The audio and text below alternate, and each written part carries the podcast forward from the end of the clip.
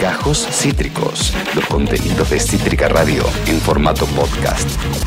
Repasando aquí las noticias internacionales, presentan a Gabriel Boric el borrador final de la nueva constitución de Chile. La Convención Constitucional chilena le entregó este lunes al presidente Gabriel Boric el texto definitivo de una nueva constitución que será evaluada por los chilenos en un plebiscito en septiembre y de ser aprobada reemplazará la impuesta por la dictadura militar hace 41 años. Dijo Gabriel Boric, tenemos que sentirnos orgullosos que en el momento de crisis más profunda que ha vivido nuestra patria en décadas, los chilenos y chilenas optamos por más democracia y no por menos. Es un texto elaborado por 154 miembros de la Convención Constituyente que eh, será sometida a votación en las próximas fechas, en eh, menos de dos meses. De esto y de mucho más vamos a estar conversando ahora mismo desde Chile con alguien que es sociólogo, ha salido varias veces con nosotros, es Pavel Guíñez Nahuel Nir. Pavel, bienvenido a Cítrica Radio una vez más, acá Esteban desde Argentina. ¿Cómo te va? Buenas tardes. ¿Puede, ¿Puede ser que estés muteado, Pavel? Sí, sí, sí. Hola, Esteban. ¿Cómo te va, Pavel? ¿Todo tranquilo? ¿Todo bien? ¿Cómo, viene, ¿Cómo vienen las noticias? Están en vísperas de una importante elección, ¿no? Sí, sí, mira, estamos recién comenzando, estamos en, el segundo, en esta es la primera semana eh, en que ya el borrador es oficial para efectos de ser consultado, el texto final que va a ser plebiscitado en 4 de septiembre. Eh, y la verdad es que, ha generado mucha expectación eh, porque de parte de, sobre todo de, los sectores más reaccionarios, más refractarios a estos cambios, eh, ha habido una política permanente con muchos recursos, como es de esperar también, ¿no? para poder mantener todo el status quo igual nomás y que nada, que nada cambie. Entonces, el borrador es, esperado también, muy, muy esperado por eso, porque viene de alguna manera allá será el texto final que va a contrarrestar toda la, campaña de, noticias falsas, mentiras, eh, de llanamente inventos eh, que se han generado para efectos de que la población eh, incline su voto hacia el rechazo en, septiembre y lo que nosotros pretendemos, lógicamente, es que eh, se apruebe por un amplio margen ese día. Eh, justamente lo que queríamos hacer es, es, un poco saltear el cerco mediático. Si uno googlea Chile Constitución acá en Argentina, los principales portales, que son esos portales más conservadores, eh, apuntan a eh, un resultado peleado entre el apruebo y el desapruebo, después de que en 2020 el apoyo popular para una nueva constitución tuviera más del 78% de adhesión, realmente masivo. ¿Cómo están los números? Digo, ¿se espera algo tan aplastante como en 2020? ¿Cuáles son los, los cuestionamientos o debates? ¿Cómo viene la mano en lo numérico, pero también en lo que siente la gente en las calles? Mira, respecto de, lo numérico, eh, esta elección, o sea, el, 80-20, que fue 79-21 en realidad, em, es, un, em, es un porcentaje que se da en un contexto eh, bien particular por dos grandes razones, creo yo, o tres, tres grandes razones. La primera es el aplazamiento producto de la pandemia de la votación, que inicialmente iba a ser en abril, termina siendo en octubre. Eh, y el segundo granito es que en plena, eh, durante el desarrollo de la votación, nosotros estábamos esa semana con unos números bien altos de contagio eh, y de personas muy complicadas de salud producto del COVID. y en tercer lugar era un voto voluntario, es decir, ese 80-69% de personas que votaron eh, lo hicieron eh, sin que me diera obligación alguna.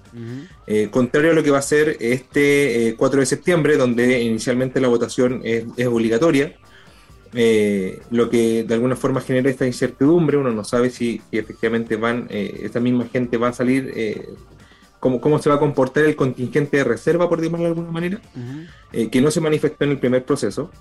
Eh, no vamos a tener eh, los estragos que causó la pandemia en, en el, la votación anterior, eh, pero sí tenemos en términos numéricos la, perspectiva de que el apruebo gana, que es una cosa súper personal que, viene de, los análisis que yo también he podido ir conociendo, compartiendo y haciendo de yo mismo. que se gana y, la, y, el debate es si, tal como pasó con, con, con la elección de Gabriel Boric, o es por un margen muy estrecho o es por un margen muy amplio. Eh, términos intermedios probablemente no vayamos a tener, em, básicamente porque eh, el miedo en estas circunstancias es muy movilizador. Eh, y, de alguna forma ha sido lo que han aprovechado también los medios oficiales y los poderes establecidos para poder decirle a la gente que es mejor el, el, status quo, digamos, que la tranquilidad de saber cómo se comporta la constitución actual pese a que convierta todos los derechos en mercancía, que no saber cómo se comportaría un, un, sistema en el que los derechos están garantizados donde la población tiene acceso a servicios básicos establecidos como derechos humanos y donde se entiende sobre todo la democracia como eh, las posibilidades de manifestarse democráticamente en función de la cobertura de necesidades básicas. Es decir, una persona que tiene sus necesidades básicas cubiertas es una persona que puede participar en la democracia sin ningún tipo de problema. Eh, eh, es Pavel Guiñez Nahuel Nigre, sociólogo desde Chile. Pavel, siempre que hemos hablado, creo que siempre fue o en víspera de, del plebiscito del, 2020 o, antes de la elección de Gabriel Boric. Hoy el escenario es distinto también, bueno, vos, lo anticipabas, hay un presidente de, izquierda, bueno, centro-izquierda, viste, siempre está el debate izquierda-centro-izquierda, que son categorías, son debates súper interesantes, pero en sí una persona inédita en cuanto a sus características eh, ejerciendo el poder ejecutivo de Chile. En ese sentido, ¿qué balance haces de estos primeros meses de Gabriel Boric? ¿Qué rescatás como positivo? ¿Qué cosa te gustaría ver profundizada? ¿Cómo, cómo viene eh, tu análisis respecto a esto? esta primera etapa de la era Boric? Em, mira, yo inicialmente me parece que, ha sido un proceso de instalación eh, con muchas dificultades. Eh, con mucha dificultad en parte porque eh, viene, hay, en Chile hay un contexto político donde hay una, existe una, una izquierda, digamos, extra concertación, eh, la Concertación es el bloque que gobernó durante eh, los 30 años anteriores, digamos. Claro. En, alternancia con, la derecha. Post-Pinochet. Eh, Post-Pinochet, claro. y que su disponibilidad de cuadros técnicos para poder implementar un gobierno es sobresaliente, digamos. Están preocupados de eso. sin embargo, le toca asumir a una coalición que la verdad es que cuadros técnicos eh, en general preparados no, tiene, digamos, no, ha tenido la experiencia de gobernar. Claro. Entonces, en ese sentido, ha tenido que echar mano eh, de muchos cuadros de eh, la alianza de, la concertación de partidos por la democracia o de ex concertación, luego nueva mayoría y que finalmente fueron los gobiernos de los últimos 30 años. Entonces, de alguna manera, a mi juicio, creo que se ha hecho lo mejor que se ha podido con, con el contingente que existe. Eh, me parece que, es demasiado eh, eh, iluso pretender que esto sea mejor, sobre todo, insisto, en el contexto que nosotros tenemos, un contexto de crisis económica mundial, de guerras internacionales, de, poca disponibilidad, insisto, de cuadros técnicos que puedan llevar, llevar adelante. Imagínate, son aproximadamente 3.600 cargos de confianza entre todos los ministerios, servicios públicos y, y otros que le toca nombrar, digamos, a partidos que estaban acostumbrados a tener una participación de mil, dos mil, tres mil personas. Y que me imagino esos números para, Argentina son minúsculos, digo. pensando en, la, en, la, en, la, población que tiene. Exactamente. Entonces, claro, claro. Pero eso es más o menos el promedio, digamos, de, de, lo que generan aquí en Chile, que es un país en términos poblacionales bien pequeño, digamos, somos 18 millones de habitantes, no más que eso. Total, pero, pero incluso el, organigrama, el organigrama de la gestión, todas las secretarías, subsecretarías, eh, entidades, demás, requieren nombramientos y, y es completamente racional postular que no daban, no daban los números que contaba la coalición ganadora, la que cabezó Boric, para llenar todos esos cuadros que requieren gente capacitada, no solamente gente que, piense como nosotros. Ahí vos decís como que apeló a gente que estaba por ahí más a la izquierda de los partidos de la concertación. Inicialmente, claro, inicialmente, claro. Eh, y luego, eh, en, la necesidad, digamos, se ve también obligado en este tipo, en estos tiras y encoge, digamos, en estos, en estos procesos de negociación que se tienen también con, para no gobernar solo, porque al final eh, con un parlamento eh, que está dividido literalmente por la mitad, es decir, la mitad es conservador, la mitad es progresista, eh, y con una democracia cristiana bien disminuida, que uno tal debate de qué tan progresista y qué tan conservadora es, a veces va a ser muy conservadora y en otras va a ser muy progresista dependiendo de, de, cómo negocian, digamos. Eh, ha tenido necesariamente que echar cargo, de, echar mano de, ese tipo de, perfiles.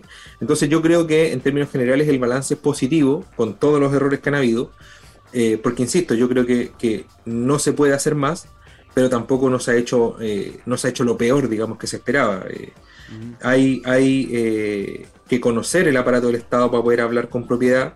Es un aparato complejo, es difícil imaginarse, me, imagino yo, la agenda que debe tener una persona que, insisto, es, de mi edad, eh, no, no es alguien que esté tan lejano como uno veía a los presidentes anteriores que tenían, no sé, 60 años, 70 años y toda una estructura detrás.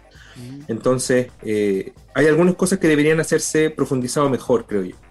Eh, y que sobre todo tiene que ver con la vinculación con los movimientos sociales. Aquí eh, creo que yo, eso ha sido el talón de Aquiles del movimiento del, gobierno de Gabriel Boric.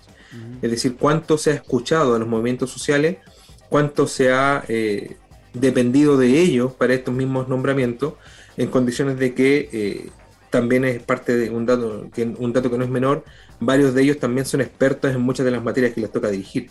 Entonces, eh, dirigentes sindicales, dirigentes sociales, medioambientales, dirigentes estudiantiles, que son eh, de las filas de donde viene hoy día el gobierno, eh, uno esperaba que también tuvieran mucho más capacidad interna de poner agendas, líderes, encargados etcétera. decir que no, es fluido, porque es interesante porque acá en Argentina está sucediendo lo mismo, esto de poner en debate desde un ángulo diferente, digo, no es la misma situación, acá hay una cuestión de los movimientos sociales y, y, si el Estado precariza en ellos actividades que tendría que encargarse el Estado, digo, en Chile es, diferente la cuestión porque hablas de una desconexión en cuanto a la gestión, digamos, como que justamente más bien lo opuesto, el Estado no está teniendo en cuenta como debería la opinión de, de movimientos sociales.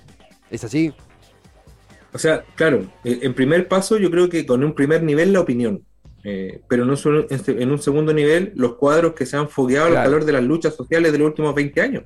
Claro, claro, claro. Entonces, a mí me da la impresión, eh, yo, yo busco dentro de los nombramientos de los cargos de confianza dirigentes sociales y sindicales y no encuentro. Claro. Encuentro uno, dos, de, insisto, de 3.600. Entonces, me parece que ahí ha habido, ha habido una priorización por negociar con los partidos de la transición eh, y no eh, y dejando de lado también un poco a los movimientos sociales. queda, muy, queda muy claro, Pavel, es, es, es, también la gran disyuntiva de la centroizquierda y la izquierda, esto de qué se hace con las bases, y sucede en Argentina, sucede en Chile, y sucede en diferentes países. Eh, Pavel, para, para concluir, estamos a, eh, sí, a dos meses, digo bien, a menos, menos de dos meses del plebiscito. esto, a ver, es algo que sentís que Boric, en caso de darse la prueba, puede capitalizarlo o en caso de que la prueba no se dé, va a eh, golpearlo o es algo que corre por, por vía independiente al presidente. ¿Cómo, nos explicarías eso? O sea, yo creo que indudablemente eh, el gobierno de Gabriel Boric recoge la, ola transformadora que viene con el estallido social, luego la, la, la, convención constitucional y lo que implica un cambio constitucional. Viene con esa fuerza. Por lo tanto, eh, lo que implique eh, la votación del 4 de septiembre indudablemente eh, le va a golpear, le va a golpear en términos, es una, yo creo que en eso coincidimos varios, es la única encuesta real que arroja números certeros respecto de los apoyos o rechazos del gobierno. Porque, insisto, o sea, este es un gobierno que viene con ese sello.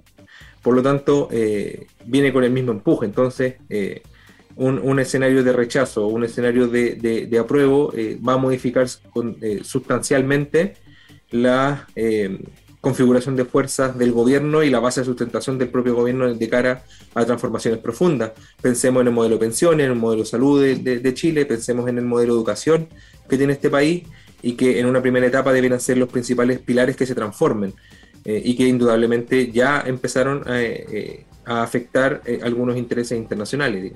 Entonces, por ahí yo creo que, la votación del 4 de septiembre es fundamental eh, de cara a las transformaciones que este país tiene que realizar, porque yo también soy un convencido de que este país ya cambió eh, y lo bueno es que lo hizo para mejor. Pavel, clarísimo como siempre, muy completo, un paneo de lo que está pasando en el país vecino de Chile. Gracias por el tiempo, será hasta la próxima y gracias por la disposición. No, muchas gracias a ustedes y un saludo a todos los compañeros y compañeras argentinos. Aguante nomás, la patria grande. Aguante la patria grande. Gran abrazo, Pavel. Muchas gracias a él, a Pavel Guiñez Nahuel Nir, eh, sociólogo desde Chile, eh, muy completo, muy piola, para poder ayudarnos a, lanzar esos rayos X a qué está pasando en Chile con la votación de la nueva constitución el 4 de septiembre. No falta absolutamente nada, realmente muy cerquita de eh, dichos comicios y que está también ocurriendo con la gestión de Gabriel. Acabas de escuchar Gajos Cítricos.